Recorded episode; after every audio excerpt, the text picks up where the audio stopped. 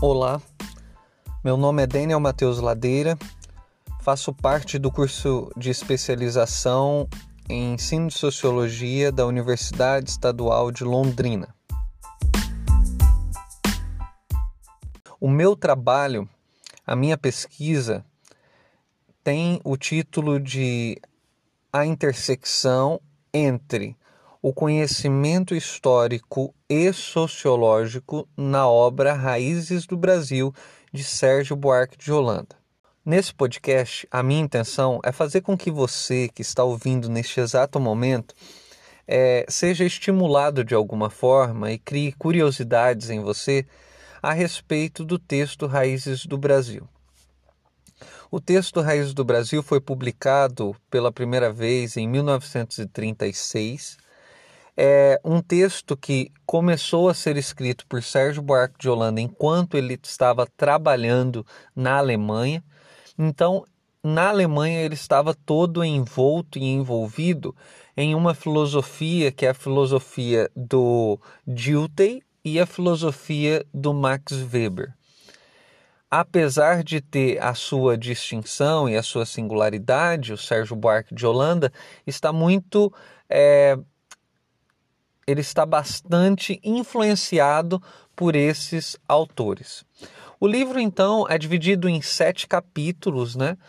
É, sendo que trabalha com dualidades antitéticas, que seriam uma espécie de tipos ideais da cultura brasileira.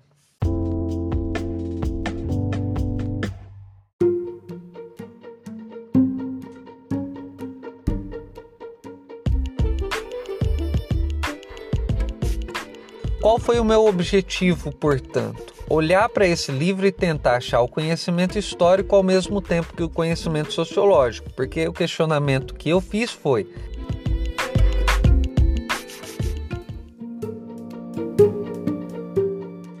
Se o livro Sérgio Buarque de Holanda está presente em todas as graduações de História e em todas as graduações de Sociologia, e a História e a Sociologia têm de alguma maneira, a sua singularidade, né, a sua especificidade no campo do conhecimento das humanidades, então é óbvio que a leitura do historiador e do sociólogo é diferente e, sendo Sérgio Buarque de Holanda utilizado nas duas graduações, é possível que dentro do livro tenha aspectos sociológicos e aspectos do conhecimento histórico.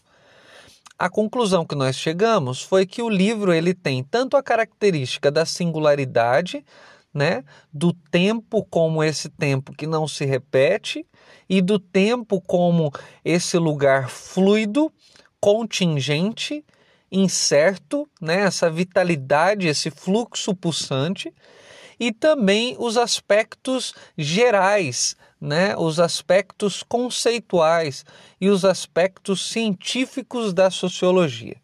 A história, portanto, estaria para o contingente e a sociologia estaria para o conceito e para a ciência. O Sérgio Buarque de Holanda se utiliza dos dois conhecimentos, porque ele trabalha tanto a singularidade histórica do Brasil, quanto ele trabalha a conceitualização das raízes que formam esse Brasil.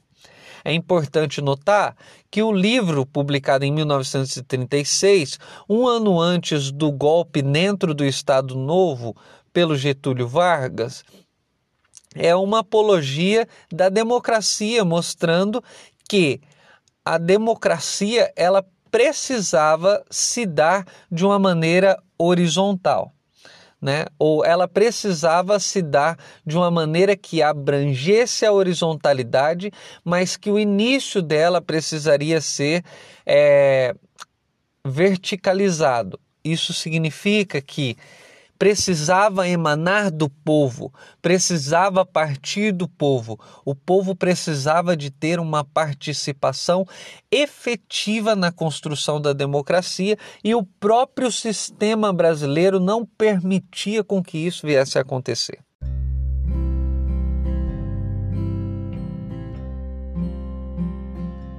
o que eu gostaria de encerrar dizendo para vocês é que essa divisão do conhecimento histórico é, foi feita tanto no título do livro, que foi Raízes, dado, nós colocamos esse termo para a sociologia e do Brasil jogamos esse termo para o conhecimento histórico. Nós também dividimos o livro do capítulo 1 ao capítulo 4, dizendo que essa parte ele trabalha justamente aspectos das raízes, é, generalizações e definições de conceito, e do capítulo 5 ao capítulo 7 trabalhamos então a ideia de que ele constrói o que o Brasil foi construído na sua singularidade. Agora, é óbvio que isso se relaciona dialeticamente, né? É óbvio que isso tem uma relação um com o outro. O que significa? Significa que o passado está contido nesse presente que o Sérgio Buarque de Holanda está analisando. Né? Então, é importante nós percebermos esses aspectos do texto do Sérgio Buarque de Holanda. Espero que você tenha se sentido estimulado a ler esse livro por essa chave, né? E tentar interpretar esse livro por essa por esse dispositivo que eu estou tentando trabalhar. Espero que vocês tenham gostado. Muito obrigado por você ter me escutado até aqui e até o próximo podcast.